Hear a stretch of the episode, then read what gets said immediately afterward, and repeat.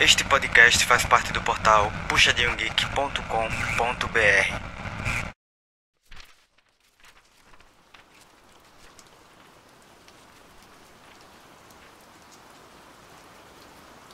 Ela voltara para aquele dia, uma semana atrás. Mas e se ela tivesse? Eu estava pensando aqui, sim, o presente não muda, né? Isso. Mas e as coisas que acontecem depois? Não sei se entendi. A partir de agora, o estava escolhendo suas palavras. A partir de agora, e o futuro? Caso olhou diretamente para Fumiko. Bem, como o futuro ainda não aconteceu, creio que depende de você, disse ela, mostrando um sorriso pela primeira vez.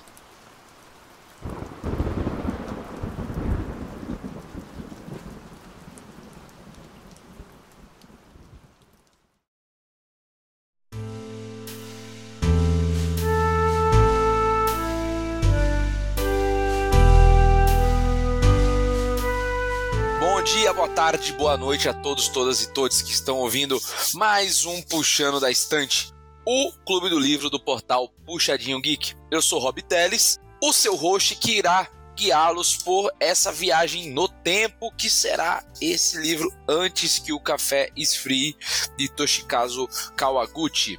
Esse livro que foi que gerou basicamente o tema do nosso último podcast, né, antes de nós começarmos essa nova temporada do Puxando da Estante, que foi sobre traduções, sobre o papel do tradutor e a importância da tradução, onde a gente tem aqui basicamente como a tradução faz parte da nossa vida e traz obras para nosso cotidiano, tá? Antes que Café Esfrio é um fenômeno literário que abarcou o mundo, especialmente a partir da sua tradução ao inglês, e que foi sucesso em todos os continentes praticamente. Já vendeu mais de um milhão e meio de livros ao redor do mundo. E ele traz uma perspectiva diferente acerca de um tema que há até pouco tempo atrás virou meio que senso comum dentro de obras fonográficas, né, que são basicamente fonográficas e enfim, televisivas, que é viagem no tempo, tá? É um conceito muito difícil de trabalhar, mas o livro em si aplica regras que permitem que não haja, entre aspas, furos em seu roteiro, mas traz uma nova visão sobre essa temática de viagem no tempo com alguns com algumas regras e conceitos bem interessantes, simplesmente da cultura japonesa, tá?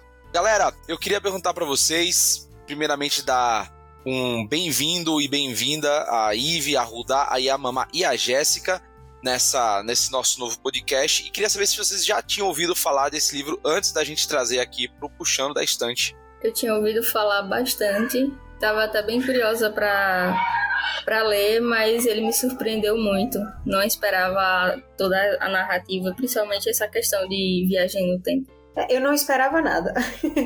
É, eu tinha ouvido falar pelo por Jéssica, né? Que o livro fazia um sucesso e tal. Ela acho que até recomendou pra gente ler, mas não esperava nada, não, não sabia nada a respeito e não tinha nenhuma opinião sobre isso. Eu já tinha escutado falar, visto YouTube, essas coisas, mas confesso que nunca me interessei não. E é, foi uma leitura interessante, mas não me, não me pegou muito não. É, é um Olha livro. Spoiler, rapaz. É, é, segura a emoção, segura a emoção. É um Eu livro sou- que. Eu sou emocionado, eu sou emocionado. É um livro que recentemente, né, nesses últimos meses, tem aparecido em diversas listas de promoção da Amazon no Kindle. Tem, ficou basicamente de graça, entre aspas, especialmente se você assinava vivo pelo esquilo. Então tem sido uma leitura bem acessível e que acho que talvez isso tenha gerado né, mais buzz recente a partir desse livro. Até que deu tanto sucesso que o livro volume 2 já chegou ao Brasil, já traduzido, né, com novas histórias do café. Então é algo bem interessante. E eu acho que o título é para mim um grande acerto. Eu já começo elogiando o livro a partir do título, porque ele já dá meio que ideia do que é que vai ser se você entende que o conceito vai ser viagem no tempo. Já dá para dar um link. Então, cara, é muito legal. Mas ao mesmo tempo, as regras e a maneira como essa viagem do tempo acontece no livro é que para mim é o maior charme. Para começar, você não é qualquer viagem no tempo, é um cafezinho dentro de um café específico dentro do interior do Japão, uma casinha pequena, no espaço pequeno. Você tem que sentar numa cadeira determinada, beber um café específico e para você conseguir vir voltar no tempo. Quando você volta no tempo, você só vai, você vai estar sentado nessa cadeira, você não pode sair dessa cadeira. Você só vai poder encontrar pessoas que estiveram no café e além disso, tudo que você fizer não vai alterar o passado. Nada muda. E você tem um limite de tempo de justamente até o café esfriar. Esse é o limite. Então você tem que ter esse limite para você estar ali e resolver o que você tem que resolver nesse passado, né? E ao mesmo tempo, o cafezinho chamado funiculi funicular, é aquela bela música, né, que a gente que a gente ouve do italiano, acaba trazendo acaba trazendo essa essa essa referência, tá bom? Então veja que já não é uma viagem do tempo simples e acho que para mim o principal conceito e que aí eu acho que conversa muito com outras outras obras japonesas sobre viagem no tempo é de que você independentemente do, do que aconteça você não consegue alterar o passado ou pelo menos mudar ele para que altere o futuro, já que o tempo ele é um contínuo, né? Um faz parte do outro. O seu passado faz parte do seu presente, do seu futuro. O único e certeza nesse caso é o futuro. Gente, então quero começando aí. O que é que vocês acharam desse conceito de viagem no tempo, cheio de justamente regras, especificidades? O que é que vocês acham? Eu gosto desse conceito de viagem no tempo. Aliás, não vou nem falar do conceito. Eu gosto dessa experiência de viagem no tempo. Que a nossa leitura não se trata da mecânica de viagem no tempo, do como isso é possível. Isso é realismo mágico. O que importa é a história, o que importa é a emoção, o que importa é o que aquilo te leva a sentir. Eu gosto desse tipo de história e funciona muito bem. Acho que o que mais me surpreendeu nessa foi justamente o fato de você não conseguir alterar nada. Tipo, as coisas vão acontecer independente de você ir ou não. E aí você fica meio tipo, tá, e por que voltar? Eu acho que isso, isso foi o que mais me pegou, assim, dentro das histórias. Eu fiquei um pouco irritada, na verdade. Justamente por isso você não poder alterar nada. Eu ficava pensando, tipo, mas e as pessoas do café que viram aquilo dali e no, que não tinha acontecido antes e no futuro elas vão saber? Tipo, eu não, eu não conseguia, minha cabeça não conseguia conceber isso de as coisas não mudarem, sabe? Tipo, era como ficava eu brigando comigo mesmo e com a história enquanto lia. Não tanto necessariamente porque eu entendi até o conceito de, ah, se você contar pra pessoa, sei lá, vamos supor que uma pessoa vai morrer. E aí você conta que ela vai morrer. Ela vai morrer de outra forma, então. Porque aquilo está destinado a acontecer. Esse conceito eu até que consegui aceitar bem. Mas, tipo, os atendentes do café que viram aquela pessoa, eu, quando era uma pessoa conhecida, e, tipo, antes aquela pessoa não tava ali, mais especificamente na terceira história, sabe? Depois, então, isso para mim, o que me pegou mais foi isso, das pessoas que saberiam, sabe? Nem tanto o que está destinado a acontecer vai acontecer, mas a questão das, dos atendentes que viam e iam saber que alguma coisa tinha acontecido e aí por isso, enfim. Eu, isso eu não consegui lidar muito bem, me deixou irritada. O, o que eu gostei, eu tô com o Ive aí, que é essa parada de não poder alterar o presente. É você ir lá pra viver a parada, mas isso não vai alterar nada. Isso eu achei interessante. Agora, uma coisa na verdade, é porque eu acho que passa um pouco por o que o Gilbert falou, assim, que me incomodou. É a naturalidade que, é, que tratam da parada da viagem no tempo no livro, assim, tipo, qualquer coisa. Você fica com foi. É um café que a galera bota no tempo e ninguém tá nem aí pra isso, tipo, que parada é essa? Mas é, tipo, é isso, né? O, negócio é você experienciar a viagem no tempo. Isso, isso é irrelevante. Mas, de certo modo, me incomodou um pouco. Mas eles próprios falam dessa questão de. Ah, mas ninguém tá nem aí. Isso, isso trata no primeiro conto, se eu não me engano. Que é. Houve uma, uma mística ao redor do. É do casal, né? Não é? é, o primeiro é, do casal. É. Que é toda uma coisa. Hum, um café que você pode viajar no tempo. Será? Que aqui viajar é mais importante do que voltar, mas a gente fala isso depois. Só que os repórteres pesquisando não encontraram ninguém que tivesse conseguido voltar no tempo ou avançar no tempo, porque as regras eram muito complicadas. Então eles desistiram. Então imagina que é uma coisa que assim, ah, até dá, mas é complicado demais e ninguém quer viajar no tempo por aqui. Então acaba que se dissolve essa. É, e viajar no tempo de uma maneira que você não, não altera. Então... É, Então, qual é o propósito? É exatamente o que vocês falaram. Qual é o propósito? Então, são pessoas que estão em busca de algum propósito que a viagem no tempo, como a gente conhece tradicionalmente do De Volta para o Futuro, da vida, não. A pessoa que está atrás daquele tipo de viagem não é contemplada. Sabe? É, essa é uma coisa que pode mudar o futuro, talvez. Mesmo sendo uma viagem no tempo não, não tradicional, é complicado, né? Porque é como se existisse. Mas como. Não. Mas quando eu falo assim, velho, se eu tivesse a oportunidade de voltar e, tipo assim, sei lá, conhecer. Pra reviver é algo que eu já vi, mesmo que não mudasse nada, eu ia querer ir só pelo, só pelo rolê, tá ligado? Pelo menos eu. Tipo, é um bagulho muito sinistro. Mas eu ia me ferrar totalmente nessa, porque meu café ia esfriar e porque ah, com ele esfriar pra beber. Do nada eu ia estar lá conversando uh, voltei. Com certeza. Não, não ia não, que você tem que terminar de beber pra voltar. É, você tem que virar o café. Eles não explicam isso, né, Gilbert? Ou explicam. Explica. Não, tem que, tem que. Senão vira o fantasminha lá. Exato. Ah, é verdade, senão vira mulher. Agora, ô Gilbert, você já leu o segundo? Eu já quero adiantar as coisas, tá bom? Eu já. Quem é essa mulher? Vão contar a história dela? Vão. Sua cara já entreguei. Só, é só isso que eu só vou dizer isso aqui, um sorriso. Sabe o que eu vou fazer? Porque eu confesso aqui que eu não fiquei apaixonado, mas eu, eu vou atrás desse segundo aí só pra ler o conto dela. É. Eu quero saber quem é essa moça. Mas, mas vamos com calma, meus amigos, vamos com calma. Eu não Vamos consigo, Robin, é mais sorte do que eu. Eu acho que o primeiro ponto que a gente tem que trazer é que, beleza, a gente já entendeu que, cara, é um monte de regra difícil pra caramba você tomar. Você tem um tempo limitado, você tem que esperar. Tem uma, tem uma regra extra, né? Que você tem que esperar. Nessa cadeira senta uma pessoa o tempo inteiro e ela só sai durante um momento no dia pra ir fazer xixi. Ou pra ir ao banheiro, na verdade, né? Pra ir ao banheiro. Você tem um tempo pra ir ao banheiro. E esse é o intervalo em que você tem que esperar, que não é determinado, não sabe que horas ela vai, pra você poder sentar na cadeira e poder voltar no tempo. Também tem mais essa regra, tá? Mas eu acho que o conceito do, do tempo aí é, tem uma regra que é no primeiro conto que traz já, que é o finalzinho do primeiro conto, né? Ou basicamente quando ela vai voltar.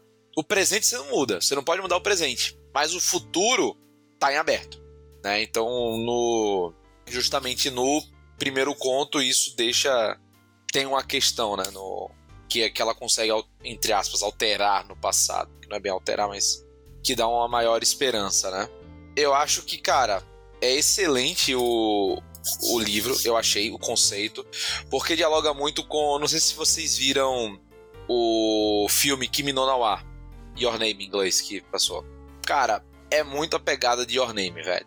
É assim, a questão do destino está, entre aspas, escrito, entrelaçado de uma maneira mística e que por mais que você tente alterar ou mudar alguns detalhes, etc, vocês vão estar entrelaçados em algum momento a mesmo coisas que você que parecem fantásticas ou que você tem com outra pessoa ou com alguém vai estar ali mesmo que você tente modificar. Não vou dar spoiler também de Kimi no Nawa, porque é já outra obra, mas eu acho que é uma maneira fantástica de você observar e da gente interpretar o tempo não como algo só linear, mas algo também que de um destino que dificilmente é é mudado para o que acontece, o que já aconteceu, mas que é permitido a ser escrito a partir de certo, certo ponto. Não sei se virejei, mas é, cara, eu achei os dois, a questão de você não poder mudar o passado, mas ao mesmo tempo você não mudar o passado não impede que você mude o futuro, é do caralho, velho. Sim. E, e em todas as histórias você tem uma mudança, entre aspas, de futuro de cada um dos personagens. Esse é outro ponto que eu acho sensacional.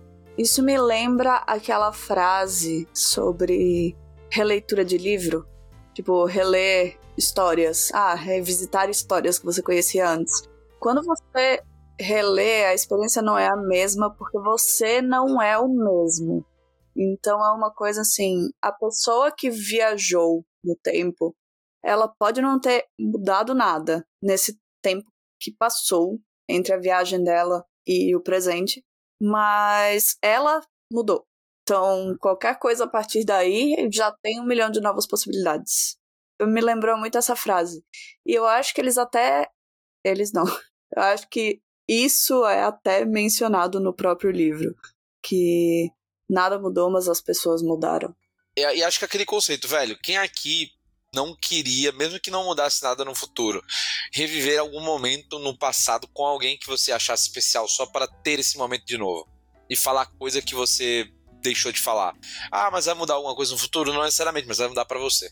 Sem dúvida nenhuma, velho. Saca, velho? Eu me peguei muito nas histórias pensando, meu, o que é que eu falaria, sei lá, pro meu avô se quando eu era criança que eu não tinha consciência eu voltasse para falar alguma coisa para ele, sabe? Também, mano. Não, e outra também. coisa, não vai mudar o futuro em relação ao passado, mas vai mudar o futuro em relação ao seu futuro, o futuro do É, o seu personagem. presente, etc. É, ele já- vai escolher algo coisas diferentes mudou, a né? partir de Algo já como mudou. de certas coisas. A gente viu bastante isso na segunda, no segundo conto, porque a partir de uma informação que foi ela só teve acesso porque visitou o passado, mudou o futuro a partir de como ela reagiria a partir dali. Sim, a parte exato. É, é aquilo, você não muda, muda do, no momento que você volta, mas. Mas, né, eu acho que esse é o, para mim, é o principal ponto do, do livro.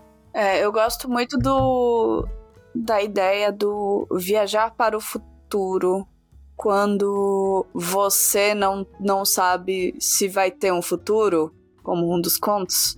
Pô, eu, sei lá, eu tô eu tô morrendo e deixei minha filha aqui criança. Eu quero ver como ela vai ser. Sabe, uma coisa assim, eu quero ver se meus pais estão bem, eu quero ver se a pessoa que eu amo tá feliz. Coisas assim. É uma coisa muito.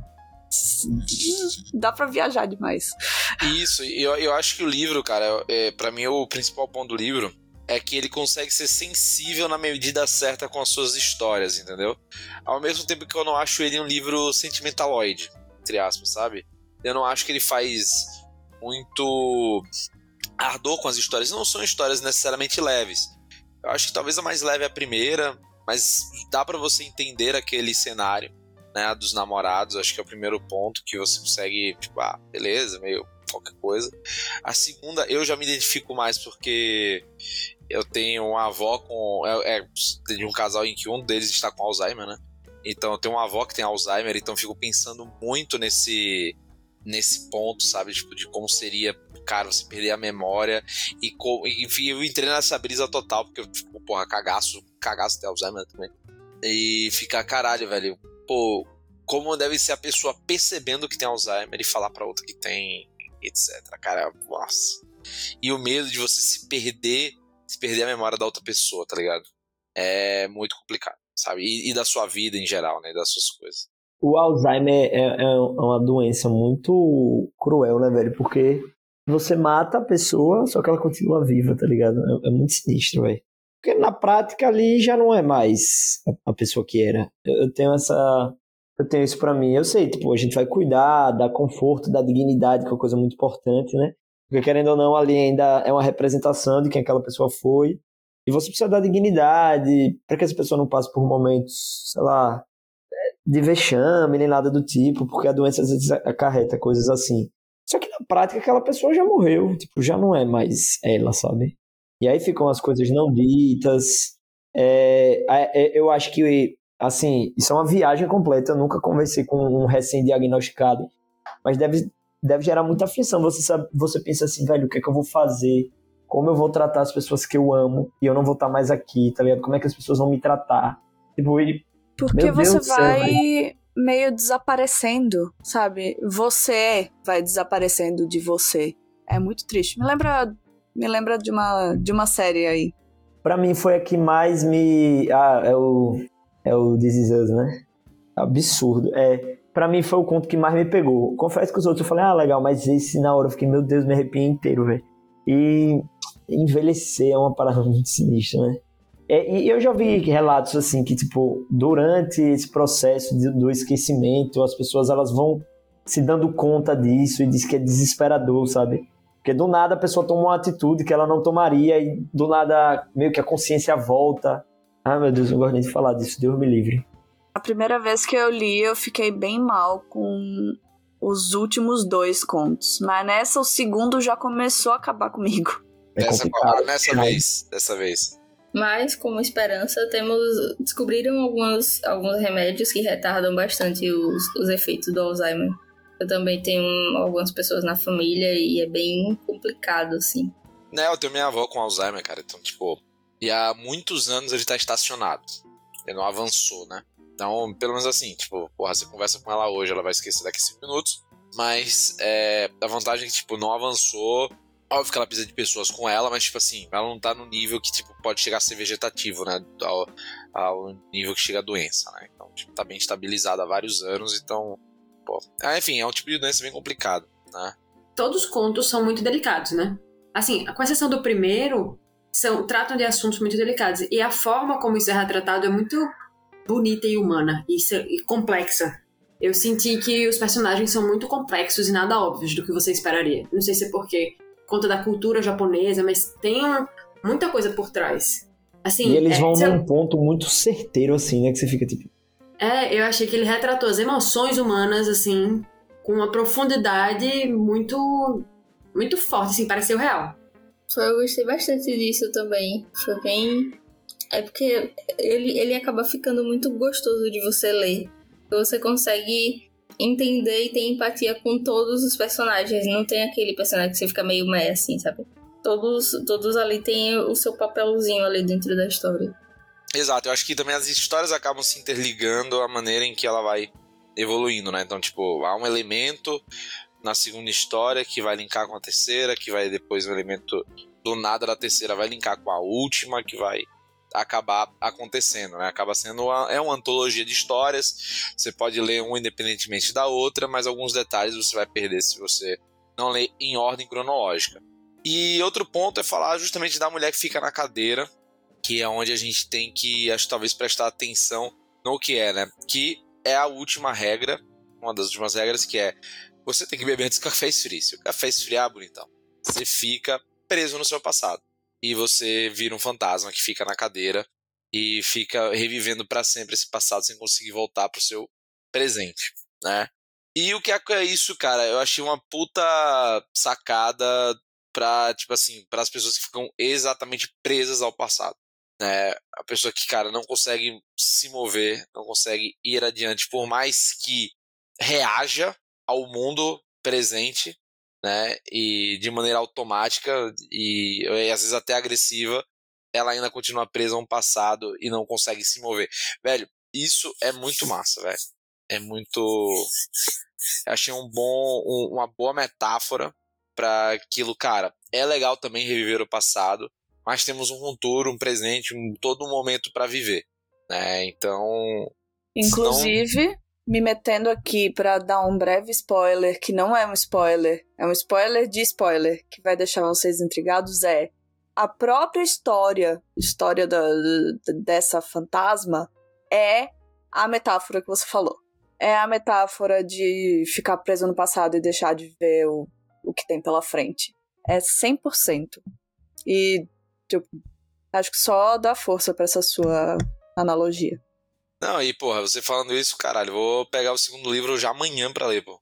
E cara, é... eu já queria ler porque eu gostei muito do clima. É, eu acho. Outra coisa que eu acho também combina com café. Puta, você lê esse livro, você quer ir pra uma cafeteria tomar um café. Primeiro ponto. Caralho, você quer estar num climinha gostoso, pegando esse livro para ler, que é super gostosinho, cara. Muito massa, né? Então, eu acho que é um livro que combina com o seu título, traz uma visão diferente sobre o que é viagem no tempo e eu gosto disso. Pra mim, talvez seja isso que mais eu gosto, por exemplo, que, cara, Kimi no Nawa é um dos meus filmes favoritos. Quando eu vi pela primeira vez no cinema, chorei que nem uma criança, né? Umas cinco vezes. Tem muitas cenas que eu chorei pra caralho. Né? E eu, eu acho que, eu, que essa questão do destino, da linha do tempo, de todos, todos nós estarmos conectados de certa maneira por um fio, é, eu acho sensacional. Mas você acredita nisso ou você acredita na aleatoriedade das coisas? Cara, eu acho que temos, temos coisas. Eu acho que tem coisas. Eu não acho que tudo é necessariamente uma aleatoriedade. Eu acho que, obviamente, a gente tem, obviamente, um, como esse livro também mostra, um grau de ingerência nas coisas que venham a acontecer. Mas eu também acho, eu também não creio que é tudo por acaso. É, eu acho que basta, a gente tem que pegar os sinais da vida, das coisas que a gente está fazendo, dos movimentos que a gente está tomando para avançar para algo melhor ou para algumas coisas, tomar algumas dessas interpretações. E eu acho que esse sentimento de, cara, para mim, aí novamente, retornando aqui em Nonoá, de que tem pessoas que você vê uma vez na vida, mas você sente que aquela pessoa você já conhece há vários anos, há vários tempos, eu acho que é uma coisa, porra, foda e que você não consegue explicar, sabe? Pode ser algo maior, etc. Mas tipo, esse tipo de sensação, né? Ou a própria sensação de déjà vu, que porra, você tá, tá numa situação que você, caralho, acho já, acho que já vivi isso em algum sonho, alguma coisa e. É muito esquisito, né, velho? É muito esquisito. Mas eu, eu, eu, confesso que eu acredito um pouco na aleatoriedade das coisas. Tá viajando hoje, velho, tipo, sei lá, às vezes um cinema mudou sua vida. Você começou a namorar, bababá, tá noivo e vai casar. E você tá morando em outro lugar por causa de um cinema que você foi uma vez. Que a pessoa poderia ter simplesmente falado, ah, velho, não vou não, guri chato. E nada disso ter acontecido. Nossa, já é parou pra pensar algumas pessoas que, tipo, nem estão na nossa vida mais. E.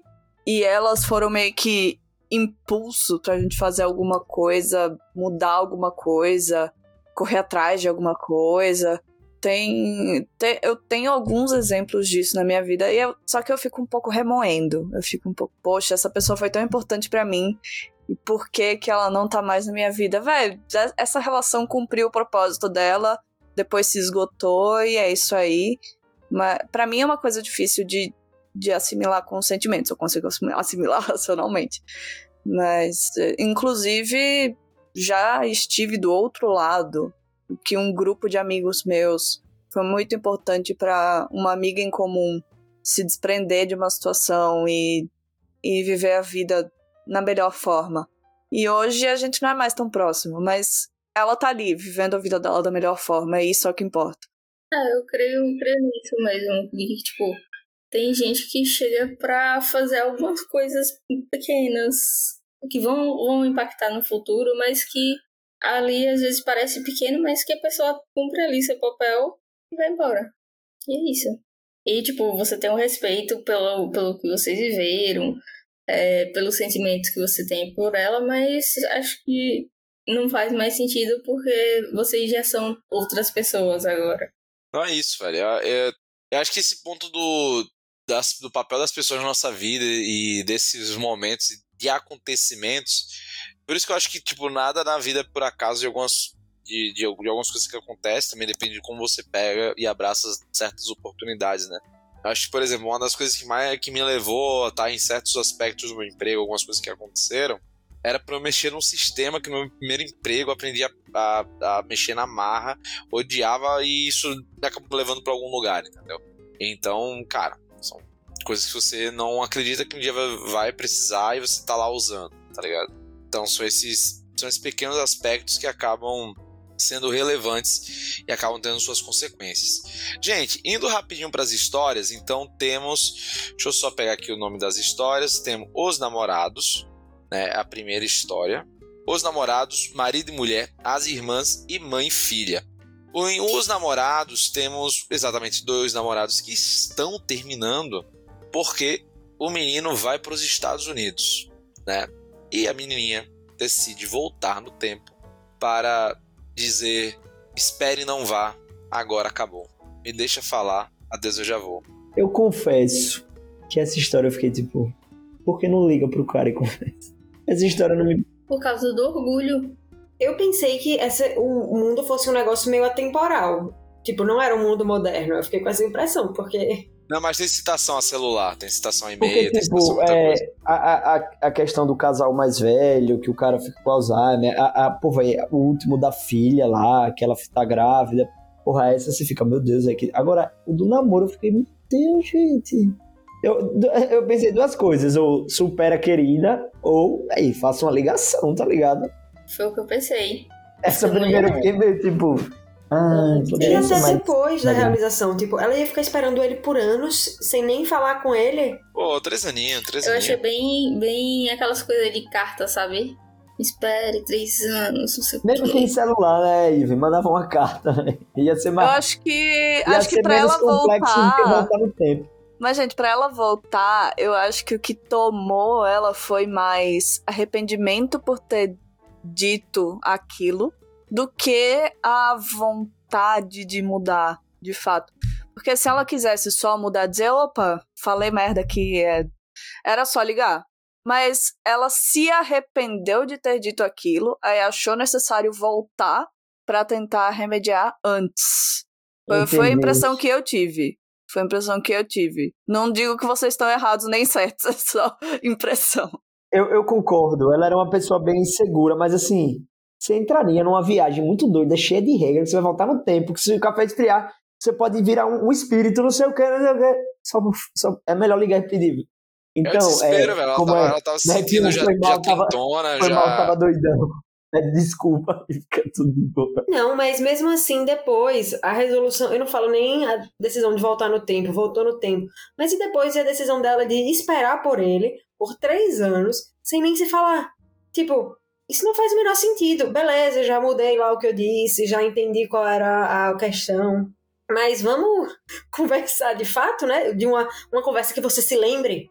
Porque, não sei, ele não fala sobre isso, mas é isso que foi uma das coisas que me deixou meio irritada, porque você não sabe o que, é que acontece a partir daí. Já que não muda o futuro, será que a pessoa não sabe que aquilo aconteceu? Tipo, ela esquece e aquilo só aconteceu pra você? Ou será que É, realmente isso Isso altera? uma então, essas coisinhas que ficaram mal explicadas que me deixaram um pouco irritada, porque eu fico sem entender. E eu sou uma pessoa muito prática que eu gosto de entender as coisas.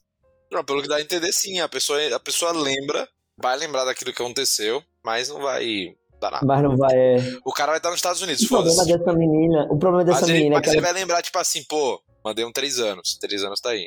É, mas é porque eu acho que essa menina ela precisa se resolver primeiro pra depois resolver os relacionamentos dela. Ela claramente era uma pessoa meio tinha seus problemas. Não estou julgando, cada um tem seus problemas, não é esse o meu ponto. Mas assim, eu acho que existiam maneiras mais fáceis de tipo, irmão, uma mulher, o bagulho cheio de regra. Véi, primeiro que você chegasse de um café e falasse, não, ali é um espírito, eu ia levantar e ir embora. Já começa daí. Que eu não ia sentar naquela cadeira nem a pau, tá ligado? Mas uma menina podia ligar e falar, pô, mozão, tava meio, tava meio bad no dia, me passei. Pronto, velho, resolvia. Eu Não, com não é certeza assim. não me sentaria é naquela cadeira, porque como eu falei, eu ia virar o fantasma. Com certeza absoluta, eu ia virar o fantasma. E não, não é assim que eu falo com minha, minha companheira.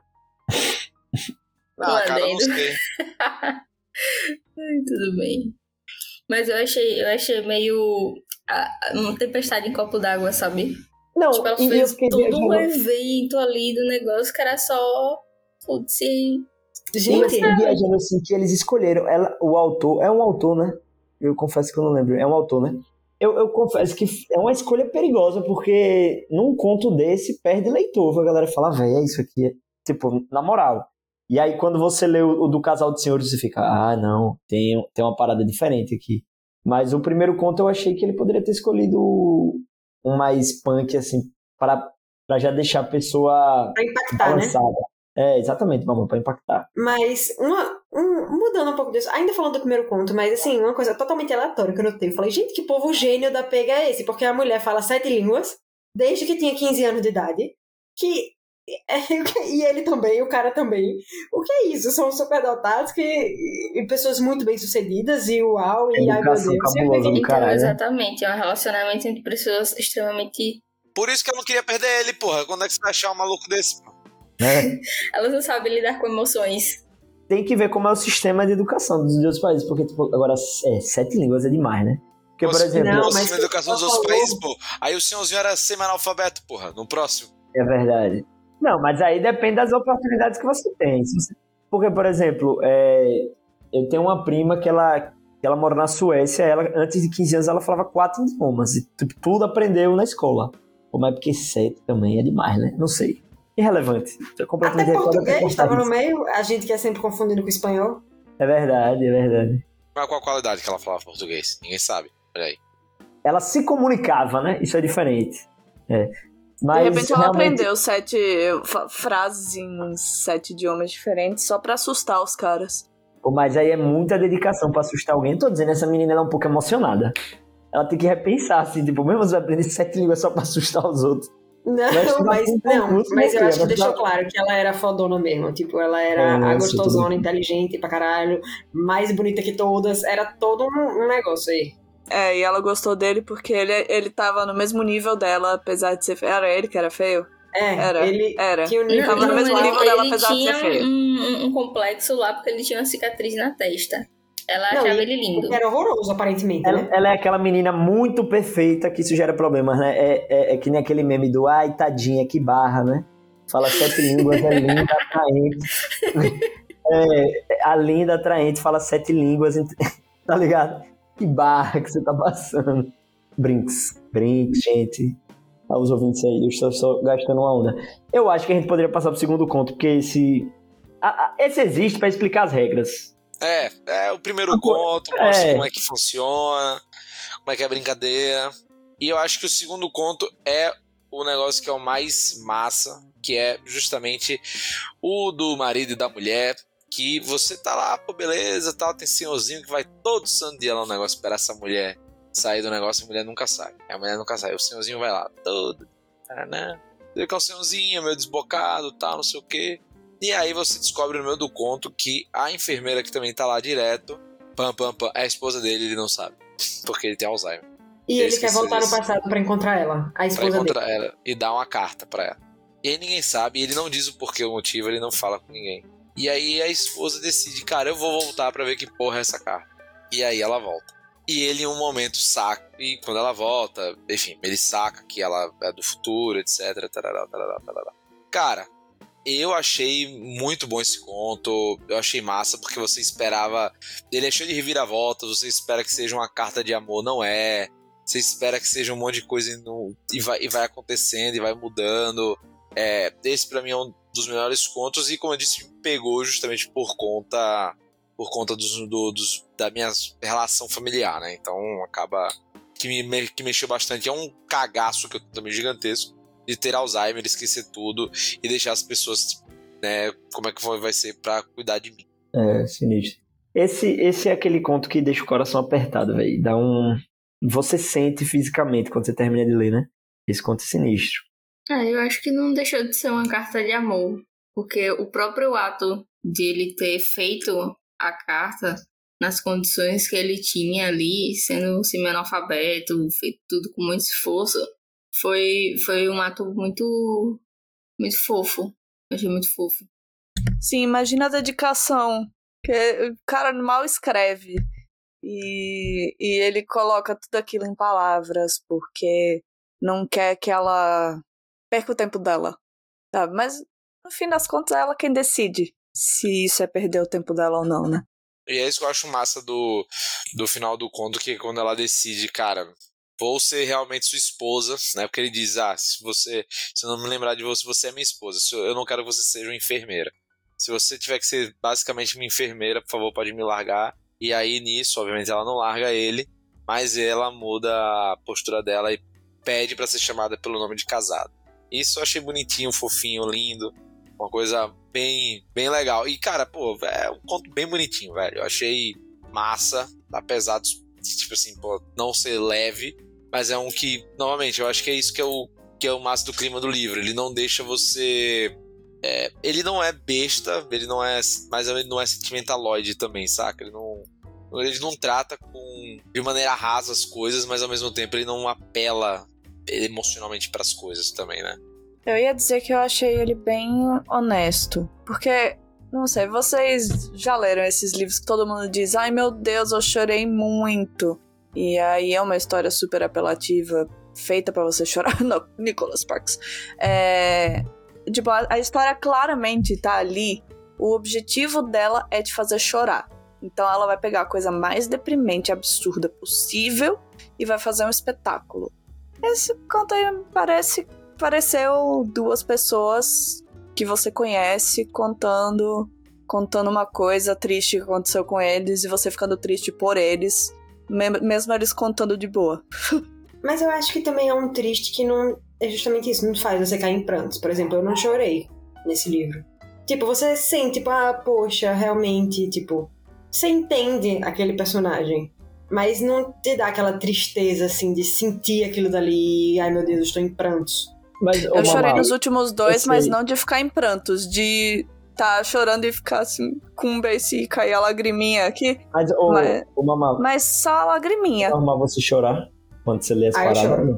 Nesses aí que Entendi. Jéssica falou que é Eu, por exemplo- Ave Maria. Eu, eu acho que eu, tipo, velho, eu acho que cho- chorar, seja em qualquer mídia, acho que eu só chorei uma vez com um filme, velho, que é um filme brasileiro. Mas eu me emociono, eu me arrepio, eu fico com o olho cheio agora, tipo, chorar mesmo assim, eu acho que eu só chorei uma vez. Aí, esse livro eu posso dizer que ele me emocionou, mas é porque pra chorar, meu irmão, precisa ser. Precisa acontecer, não precisa acontecer na minha vida, eu acho. É muito difícil chorar, mas me emocionar, me emociona. Agora, eu tenho uma dúvida pra tirar com vocês. Eu, com, eu vou aqui. Tipo, eu não sei, é, é, é ignorância da minha parte. Mas os contos mostram assim muito de como funciona o relacionamento entre os japoneses, né? Eles, eles têm Sim. muito essa questão do, do não dito, né? Tipo, eu, a sensação que eu tenho como brasileiro é que aqui a gente, por mais que a gente nem sempre vai dizer tudo que a gente quer, obviamente, por outras questões, e isso vai depender da personalidade das pessoas, mas a gente fala mais, eu tenho a sensação que a cultura deles, eles são muito oprimidos em dizer as coisas, eles têm muito medo de dizer as coisas. Isso eu estou correto ou eu estou fazendo uma interpretação equivocada? Eu não sei se isso está correto, mas eu tive a mesma impressão. É, eu acho que aí depende é mais impressão, porque aqui não tem nenhum japonês, né? Vou ser sincero. Não, Eles mas eu tô perguntando assim, porque às eu vezes vocês conhecem Japão. mais da cultura. É, você entendeu, Rob? Não venha querer desmerecer, não. Você entendeu a minha pergunta? Mas eu acho que é normal se a gente não tem muito contato com a cultura. Quando entra em questões que são muito diferentes, a gente fica, caramba, mas era tão simples. É. E pra eles não é simples, porque eles não fazem isso. Me lembrou, me lembrou, é, eu sei que não é japonês, mas mas tem muito japonês participando. Pachinko tem um pouco disso sim, umas coisas meio não ditas. E tem e me lembrou também, ai, agora eu vou esquecer. Ah, mas aí não são japoneses, mas que a gente até discutiu aqui, não tem nada a ver. Mas aí eu não sei se era a cultura também ou se era só os personagens, que é o, o livro que mamãe indicou, do casal adolescente, que tipo uma conversa resolveria e não teria Sim. livro. Como é o nome do livro? Pessoas normais. Ele lembrou bastante dele também. Não, mas ali é diferente, é porque os dois são problemáticos. É, então, eu acho que é isso. Ali né? ele- eles são é, muito parecidos com o primeiro casal. Eles não conversam. É verdade, é verdade. Eles são emocionados, né? Qualquer problema vira um problemão na mão deles. Meu Deus, o mundo vai acabar. Jovens apaixonados, isso faz parte, gente. A gente tem que reconhecer isso.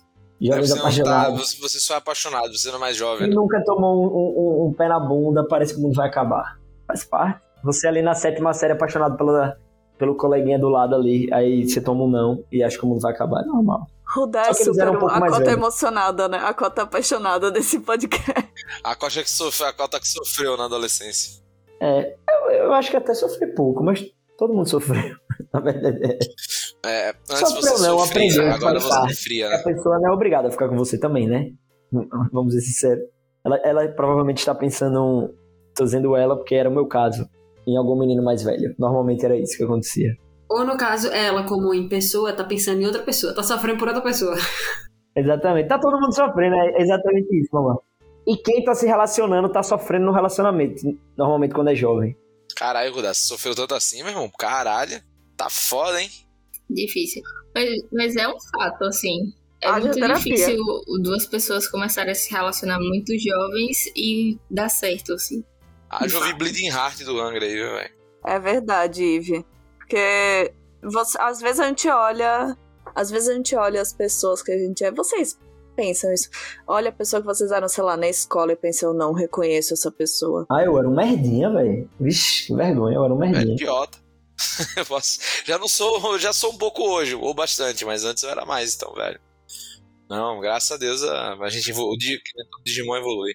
Por ter vivido a escola inteira nos anos 2000, gente, a cultura de todo mundo era diferente.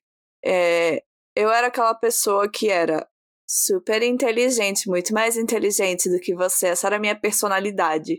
Então eu ficava tentando mostrar o tempo inteiro como eu era super diferente. Porque Aquela naquela criança que andava época. com o cubo mágico.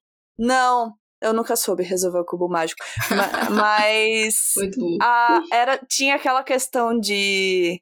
Bem, o empoderamento feminino era muito diferente. Ele vinha se você não, se você não fosse uma patricinha comum. Então, se você não fosse uma patricinha comum, você era super diferente de todas as outras garotas e, portanto, muito superior. Se você usava preto, se você gostava de ler, se você. Sabe, qualquer outro tipo de coisa que não fosse tido como tradicionalmente feminino e, portanto, inferior, a gente fazia questão de, de, de, de mostrar esse tipo de coisa, de se exibir com esse tipo de coisa, de, de- E era besta. Eu olho assim e penso, meu Deus, não tem coisa mais maravilhosa agora do que eu estar combinando de ir pro show de Taylor Swift em novembro com todas as minhas amigas e a gente estar combinando looks e de amanhã ter o filme da Barbie. E coisas. Privilégio feminino. Sabe?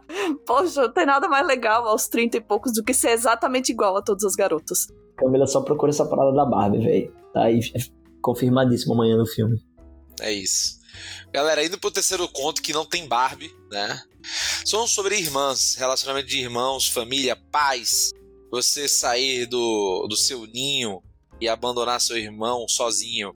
É isso aí que a gente vai ter no segundo conto das irmãs. Justamente uma das irmãs morre, deixando a carta. O povo que gosta de carta, viu, velho? E tinha celular nessa época, quem vale lembrar. Deixam a carta e, Carta é cara, basicamente Robin. tentando É fazer. sensível. Carta é, é mais bonito, é mais poético. Porra, mas porra, vamos, vamos, pô, um e-mail, né, gente? E-mail, tal, e-mail. e-mail é foda. É, Fica mais caralho. significativo também, né? Você escrever coisa de pouco próprio punho, assim, mais dramático. E aí, cara, né, Jéssica aí que é vendida por relacionamentos fraternos, né? Então acaba que é, foi um dos que a Jéssica chorou. E, cara, me pegou também porque eu tenho uma relação com meu irmão. Eu fico pensando muito nesse de eu ter saído de casa mais cedo e o seu irmão mais velho. E meu irmão ter ficado com meus pais e, e ter se desenvolvido ali ao redor da redoma de meus pais. E a gente fica pensando. No caso meu irmão, enfim, não é o caso exatamente da história, né? Que da história a menina não teve muita escolha, ela acabou absorvendo aquilo. E que é um ponto que acaba influenciando, tipo, acho que é irmão mais velho se, se relaciona bem com esse conto. E vocês, gente, tiveram algumas piras com esse conto das irmãs Hirai? O que me incomodou muito nesse conto foi que, tipo, parecia que alguém ali tinha que se sacrificar o tempo todo. Eu entendo que pode ser uma coisa que, que é mais comum na cultura japonesa e afins, mas, tipo, era como se pra, pra a, a mais nova poder viver o sonho dela, a outra tinha que abrir mão do, do sonho dela. E, tipo, gente, às vezes ninguém precisa abrir mão de nada, sabe? Não sei. Eu também, tal qual Rob Teles, sou a irmã mais velha que saiu de casa antes. E embora a Julia não tenha precisado, sei lá, herdar o negócio da família e abdicar dos sonhos dela, isso me botou numa pira muito forte de quanto ela pode ter se sentido, não sei, necessidade de se segurar ou de compensar a minha ausência, sabe? É, não sei se Rob pensou a mesma coisa, que ele tá concordando efusivamente, mas é uma coisa que bate, assim, tipo, poxa, eu larguei, eu abandonei. E talvez ela se sinta culpada se ela quiser abandonar também. Ou será que eu tirei possibilidades dela? Coisas assim. Eu acho que isso não aconteceria porque não é do perfil dela. Mas vai que. Eu acho que isso acontece com todo mundo. Não, não necessariamente por ser mais velho ou mais novo. Eu sou a caçula. E, tipo, quando eu saí de casa, fiquei meio que. E agora? E quem, quem eu tô deixando pra trás?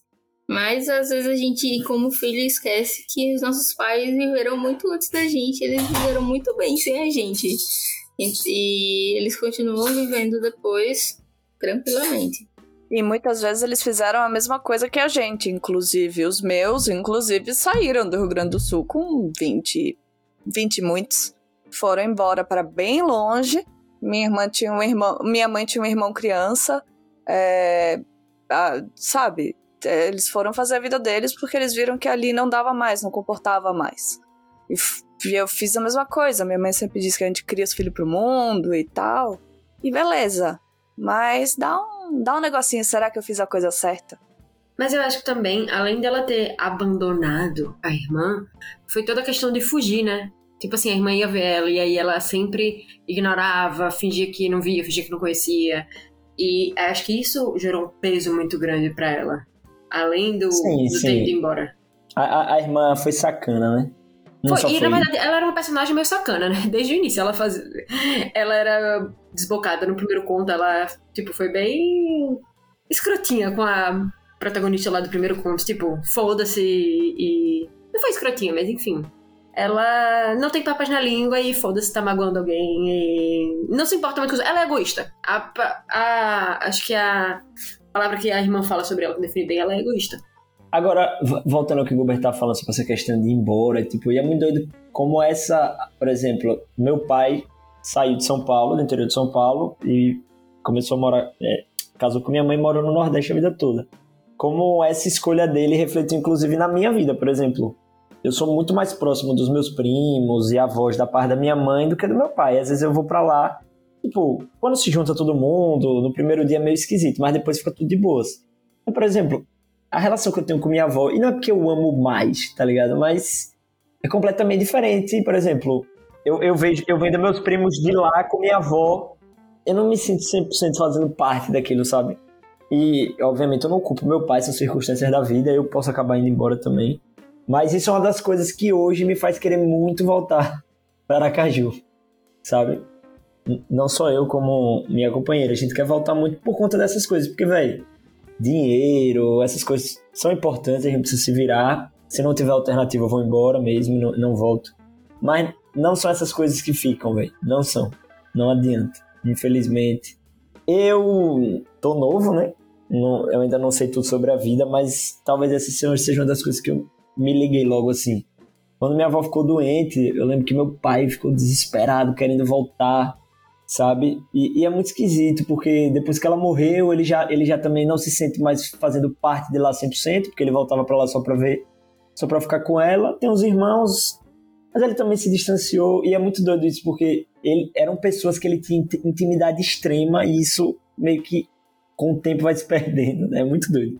É uma parada muito doida. Eu, eu, nem sei muito bem o que eu penso sobre isso, mas com certeza o, o mais importante é ficar perto de quem, de quem você ama, velho. De verdade. De verdade mesmo. Beijo, mamá. Beijo, mamá. Mamá vai ter que ser agora. Ela vai falar com o nosso último conto. Mas, já fechando aqui um pouco sobre minhas opiniões sobre o terceiro conto, eu concordo muito com o Gilbert. Eu acho que também é, depende também. Tem muitas culturas em que. Ou até muitos relacionamentos em que um dos filhos tem que herdar o negócio dos pais. E geralmente quem vai embora, ou às vezes. Aí fica naquela situação. Às vezes o mais velho vai embora e deixa para o mais novo, como foi o caso aqui. Ou o contrário também é verdadeiro. O mais velho se sacrifica pelo mais novo e o mais novo fica livre para tomar as decisões da vida. Mas sempre fica. Sempre fica nesse tipo de história, tá? Não dizendo que é assim na vida, necessariamente sempre assim. Mas muitas vezes fica a sensação de que algum teve que se sacrificar pelo bem da família, pelo bem do patrimônio dos pais, né? ou, da, ou da família em geral, ou do legado dos pais. Então é algo que essa história também reflete, né? E a questão também que a irmã que sobrevive, que vive, né, fica de culpa é a irmã mais nova vindo indo direto a Tóquio para se encontrar com a irmã gerava aquela sensação de culpa, não só de culpa, mas também de cobrança, na verdade, mais de cobrança em relação ao que ela tinha com os pais, ao abandono que ela gerou com os pais, ao abandono dos negócios da família. Então, quando passou a ser culpa e cobrança, ela começou a fugir e a evitar esse tipo de questão, né? E a tentar resolver. Porque estava sendo, é, como posso dizer, confortável para ela ali. Né? E aí acaba se arrependendo de ter sido tão grossa com a irmã, com as coisas que aconteceram, porque não necessariamente a irmã era os pais, e você não e novamente, né? Você não sabe o que, é que vai acontecer no dia seguinte, né? Tipo, pro seu. Então você pode perder um familiar de uma maneira e você não aproveitou aquele momento de maneira correta, tá? Então eu acho que é um ótimo conto para refletir um pouco sobre essas relações que nós temos com nossos pais, mas principalmente com nossos irmãos, e rever um pouco sobre expectativas e não ser tão pau no né, nesse tipo de relacionamento. E o último conto, que é Mãe e Filha, a menina do futuro. Galera, e aí, o que, é que vocês têm para falar sobre esse conto? Que é o acho que é o mais very crazy, né? Se você parar pra pensar assim nesse. nesse Achei sentido. polêmico. E aí, o que você decidiria no lugar dela? Deixa pra vocês responderem aí, gente. Basicamente, a questão é: a, a moça, ela tem um problema no coração, e aí, se ela engravidar, ela tem o risco de não sobreviver a, ao parto, né? À gestação porque provavelmente vai ser uma coisa de risco. E aí ela tem a opção de prosseguir com a, com a gravidez ou de, de interromper a gravidez antes das seis semanas, eu acho. Que é o, o período que o médico fala para ela. E aí ela decide prosseguir, né? Mas eu acho que é uma, é uma decisão bem complicada, porque você tá, tá lhe dando uma vida por, por uma pessoa que você nem vai conseguir aproveitar, digamos assim. Você não vai conseguir conviver com essa pessoa. Isso aí traz mu- muitas questões de tipo, será que é justo também com essa criança que ela tenha e não tem uma mãe? Real. E, e também vai muito de cada um, né? De se você se sente confortável mesmo com a ideia de abdicar da sua vida nesse ponto já para outra pessoa viver. Meio que no seu lugar, inclusive. É muito complicado, muito triste. E assim, a- pelo menos nesse livro, nesse universo, existe a possibilidade de ela de repente visitar o É, dela o falar café. amanhã. Dela café. mãe, Não, dela dela volta. visitar o café no futuro pra tomar a decisão. Isso. Né? Vai Foi justamente o que ela fez. Na real, a né? decisão já estava tomada, né? que A parada é, essa. Já tava, era já só tava confirmar, decidido. né?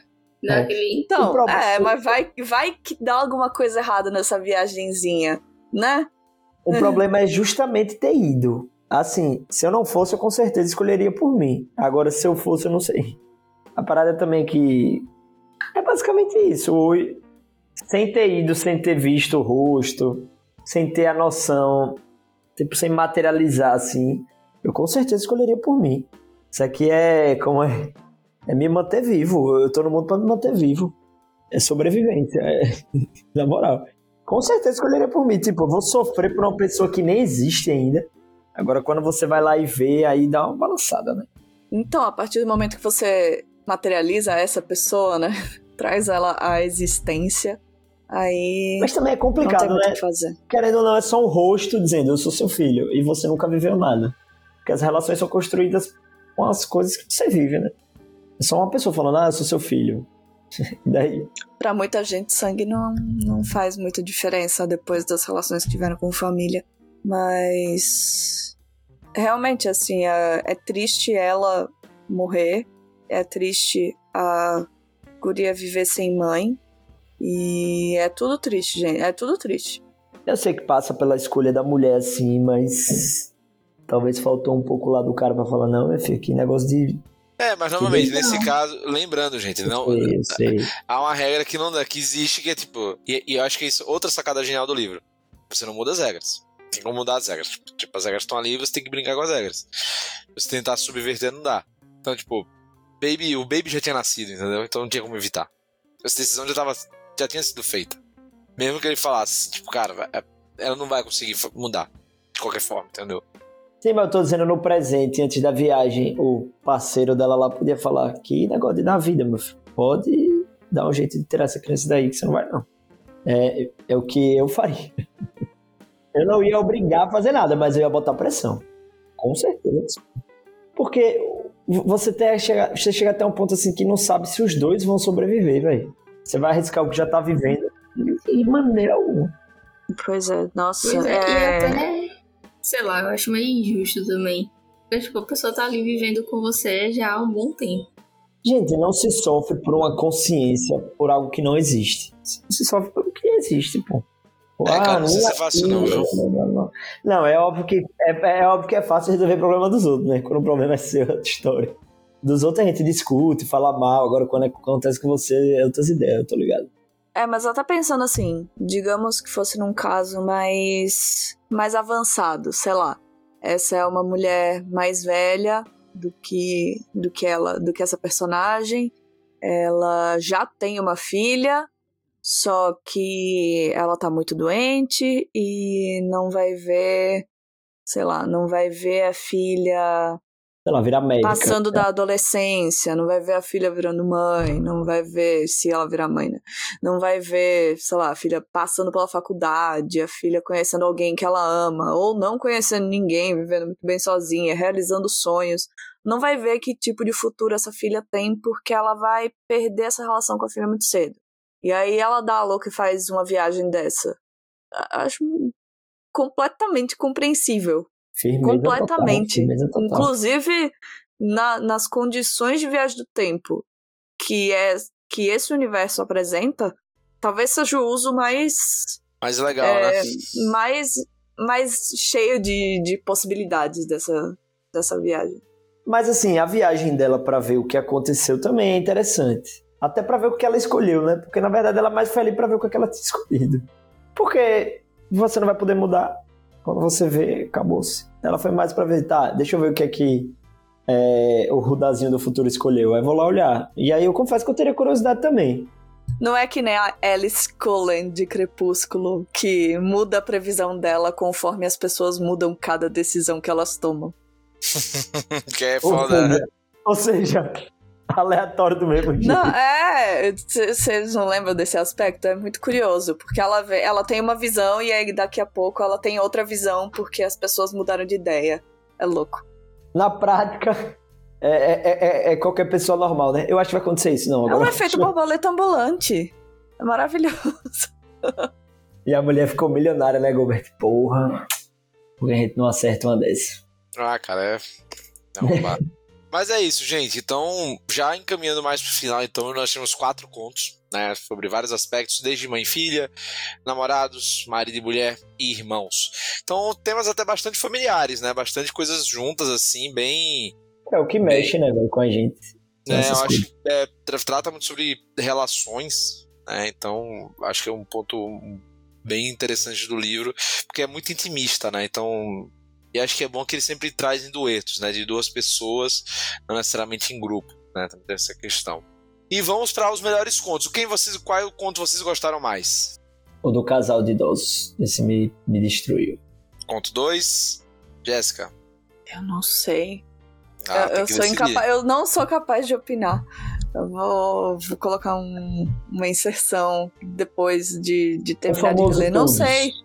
Fa- É, porque porque na primeira vez que eu li, que eu li em inglês, eu os meus favoritos foram os dois últimos, mas eu gostei dos dois primeiros. Eu senti meio que melhorando assim conforme você ia ficando mais mais imerso naquele naquele mundo. Mais habituado aos nomes.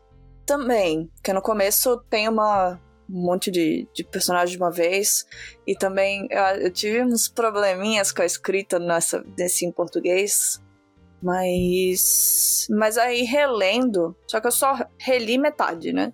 Então relendo, eu comecei, caramba, mas o segundo aqui também é muito bom. Esse segundo aqui tá pau a pau com os últimos. Será que ele tá pau a pau com os últimos?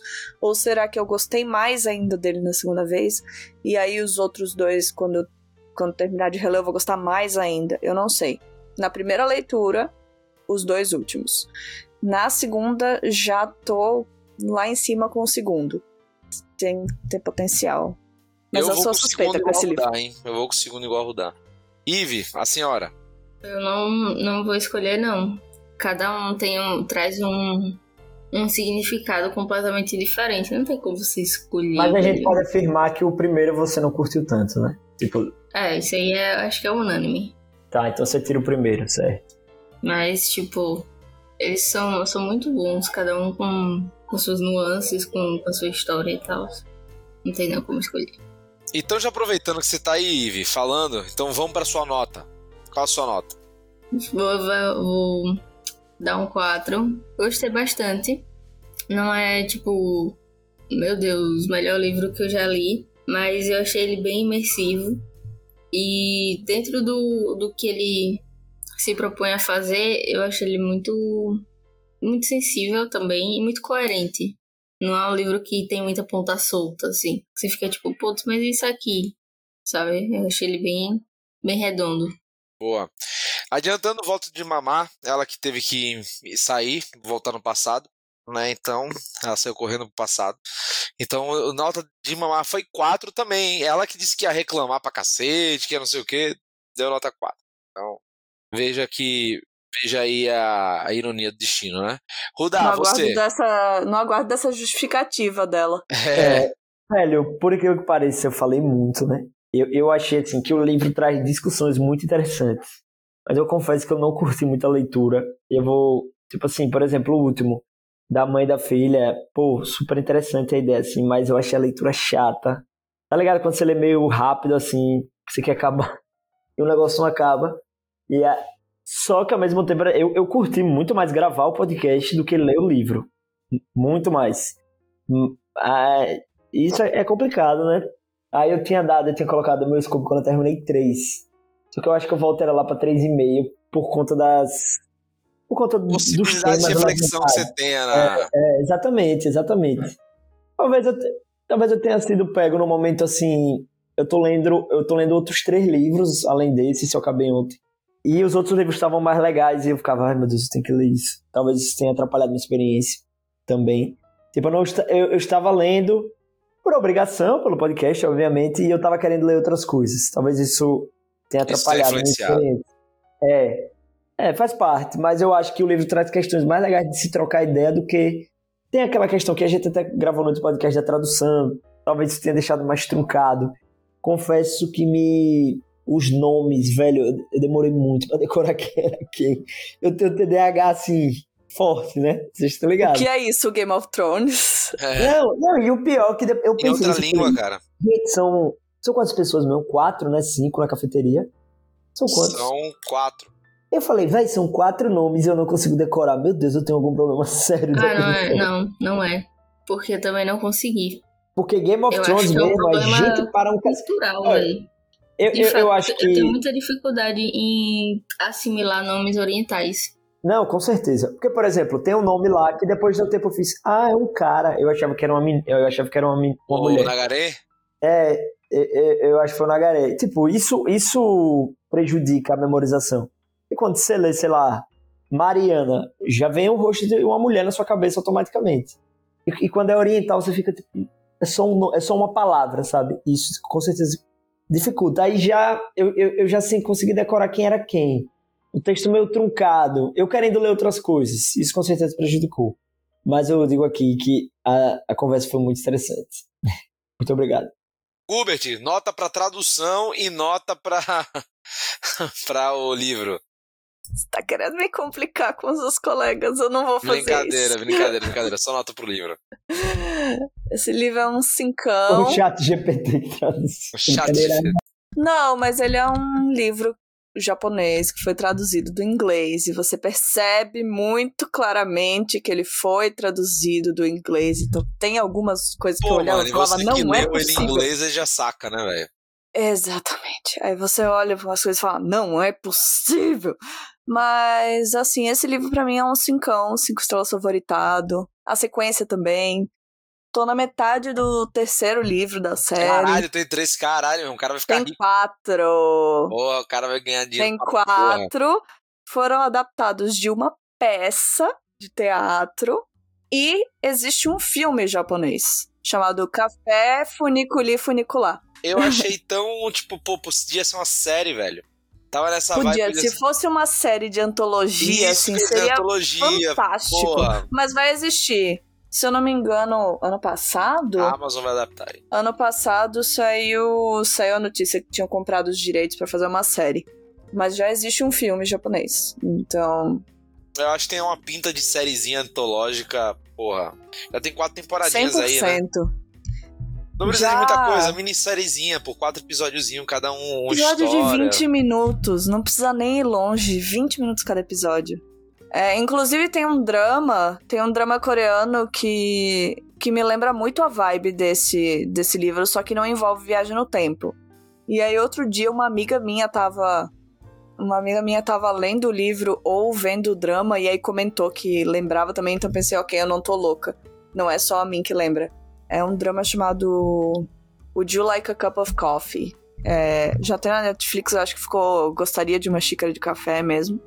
E É, é, Dona essa Florinda. pegada. Não, é uma pegada de histórias de clientes do café. Então, cada episódio meio que segue uma. Você tem aqueles personagens de sempre, tem o dono do café, meio rabugento, mas lá no fundo tem o coração de ouro. Você tem o, o jovem aprendiz que trabalha lá, que quer saber tudo sobre café. Aí você tem os, os clientes de sempre. E aí você tem os clientes ocasionais, que é de quem vem a história. A maioria das histórias. É, meio, é bem essa pegada, só não tem a viagem no tempo. É, bem a pegada do livro mesmo, velho. E já dando minha nota, vai ser 4. 4 é a nota que eu já tinha pensado antes. Eu acho que é um livro, porra, que eu só esperava um pouco mais de emoção.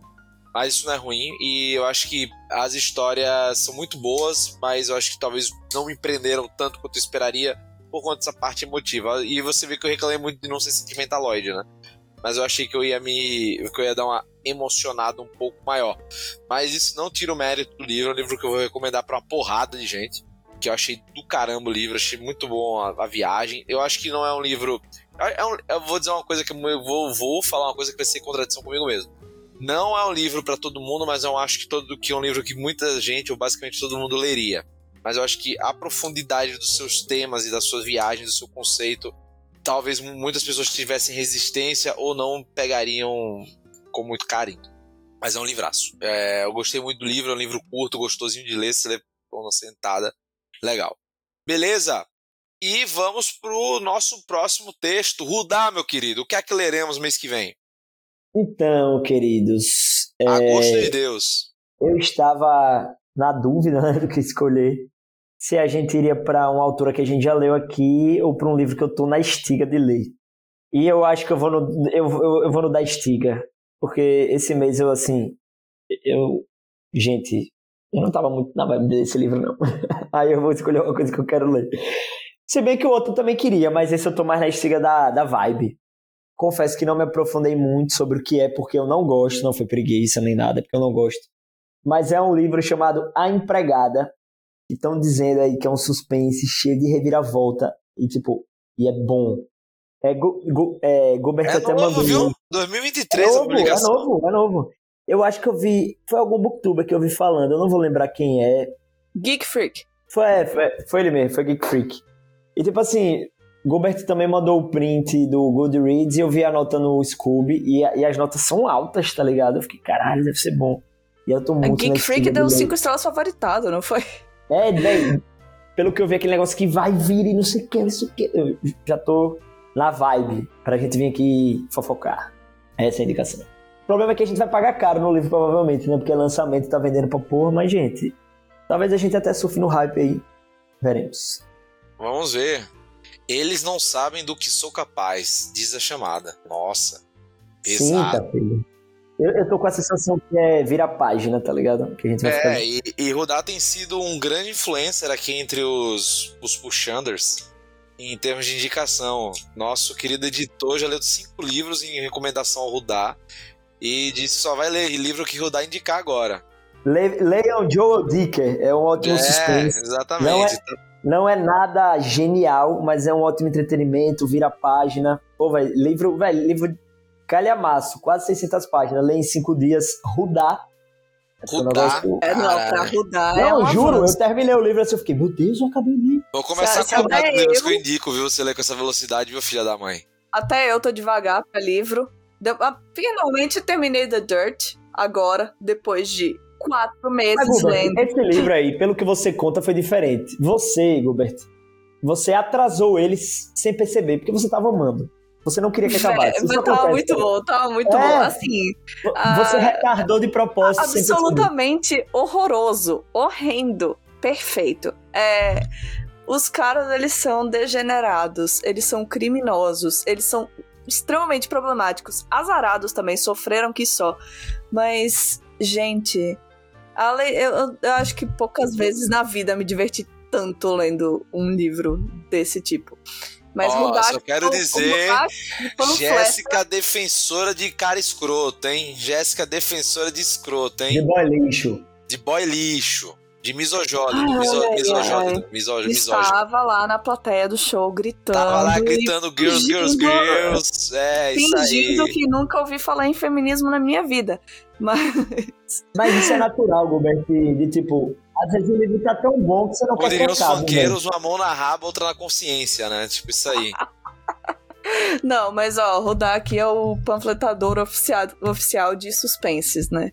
Não Quem é. quiser um suspense, vá com o nosso rodazinho. Eu tava até conversando com, acho que foi Mamai e Ivy antes de vocês entrarem, que é o que eu indiquei ano passado, velho, do Stephen King. Pô, como é o nome? Misery.